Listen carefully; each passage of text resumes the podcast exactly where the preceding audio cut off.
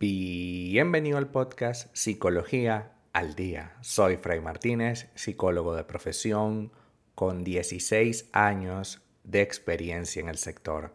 Como pudiste ver en el título de este episodio, hoy vamos a hablar de cómo invalidan nuestras emociones.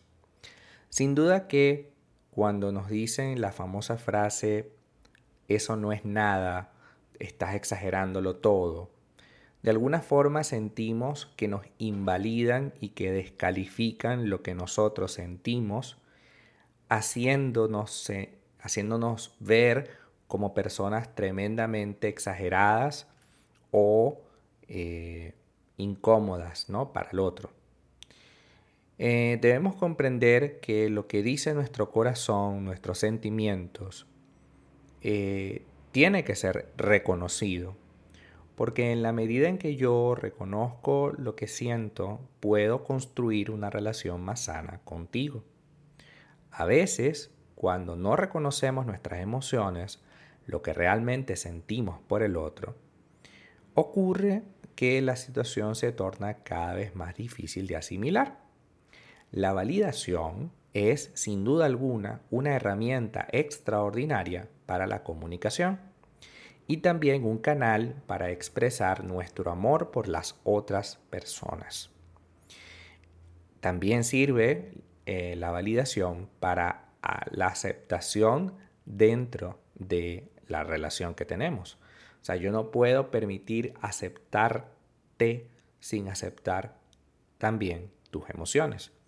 Porque es importante e imprescindible que podamos fortalecernos en ese sentido aprender que existen unas emociones muy definidas en ti y que si por ejemplo en la relación de pareja te sientes un poco apartado, incómodo o sientes que no estás rindiendo o no te están dando lo que tú necesitas, pues siempre vas a poder tomar una decisión al respecto.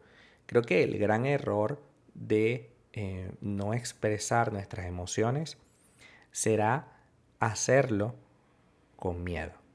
Porque claro, una vez que yo lo hago con miedo, impido que podamos tener una conversación. ¿Ok? Entonces, la invalidación emocional, ¿de qué manera se puede ver? La primera de las formas y la más común es el desvalorizar lo que siento. En algún momento, cuando dejamos caer la frase no es para tanto o no es nada, eso no es nada comparado con lo mío, te preocupas por una tontería comparado con lo que yo viví o lo que yo he vivido, de alguna forma invalida lo que expresas y te hace o te convierte en una especie de persona dramática que todo el tiempo está creando escenarios donde no existen.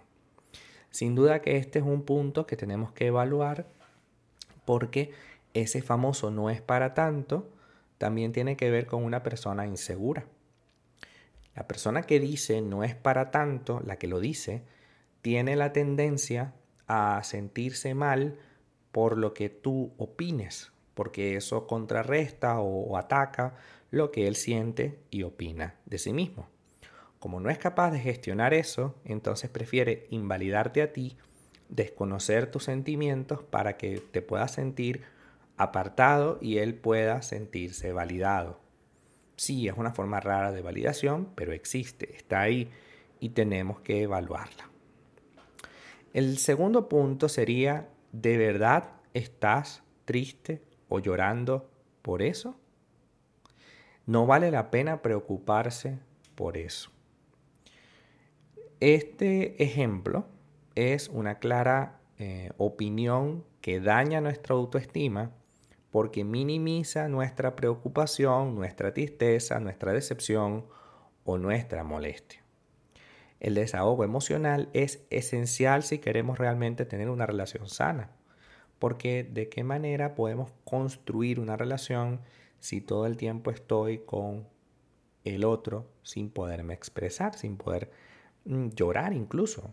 O sea, no, no voy a llorar porque él dice o ella dice que llorar no es la mejor salida, que tenemos que buscar alternativas diferentes. Ok, pero si llorar es lo que me sale, pues lloremos. Si, si molestarme es lo que me sale, pues molestémonos. Tenemos que canalizar lo que sentimos, por supuesto. Pero una cosa es canalizar lo que sentimos y otra cosa no sentirlo. Una cosa es canalizar lo que sentimos y otra no expresarlo. Cuando yo te digo es una tontería por lo que estás llorando, estoy dañando la expresión o la opinión o la lectura que le estás haciendo a eso que te pasa. Y si yo daño la lectura que haces a eso que te pasa, podemos crear un espacio muy grande entre tú y yo. Tercer punto, uno de los más recurrentes, diría yo, los que más ocurren para invalidar nuestros sentimientos. Y es, no deberías sentirte así. Tienes que ser fuerte, tienes que tener paciencia, no vale la pena que te sientas de esa manera, eh, tienes que ser más fuerte contigo mismo. Mm, si bien pareciera que tiene una buena intención, lo que en realidad está pasando allí es que la persona con el debería te invalida, ¿no? Es como, es que yo no quiero salir, deberías salir. Es que yo no quiero hacer tal cosa, deberías hacerlo. Ese debería es muy delicado, puesto que si tú no quieres hacer algo y lo haces, puede que te equivoques, por ejemplo. Y si te equivocas, entonces todo el mundo va a estar allí para decirte lo dije. Por tanto, creo que no es sano que nosotros estemos alrededor de una persona con esa característica de personalidad. El debería conduce a sentirnos cada vez más incómodos con la manera como las personas nos perciben. En especial, lo que estamos hablando el día de hoy, nuestra pareja tiene que validarme, tiene que hacerme sentir bien, tiene, y, y no me refiero a que tiene que hacerlo en un sentido estricto de un debería, ¿no? Sino la nutrición emocional, que es propia de cualquier relación de pareja, es esencial para sostenerla en el tiempo. Si yo siento que cada vez que voy a decirle algo, esta persona me, me, sale con, de verdad estás llorando por eso, no deberías sentirte así, tienes que tener paciencia, debes ser fuerte, eso es una tontería, realmente no voy a poder expresarme ni sentirme de ninguna manera bien. Así que hoy trabajemos para entender cómo funciona nuestra mente y cómo deberíamos actuar. Hablando de deberías. Hasta acá nuestro episodio del día de hoy. Muchísimas gracias por quedarte aquí hasta el final.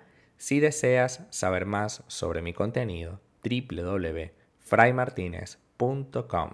Para consultas online, www.fraymartinez.com y también sígueme en mi Instagram, arroba fraymartinez20. Muchísimas gracias y hasta el próximo episodio.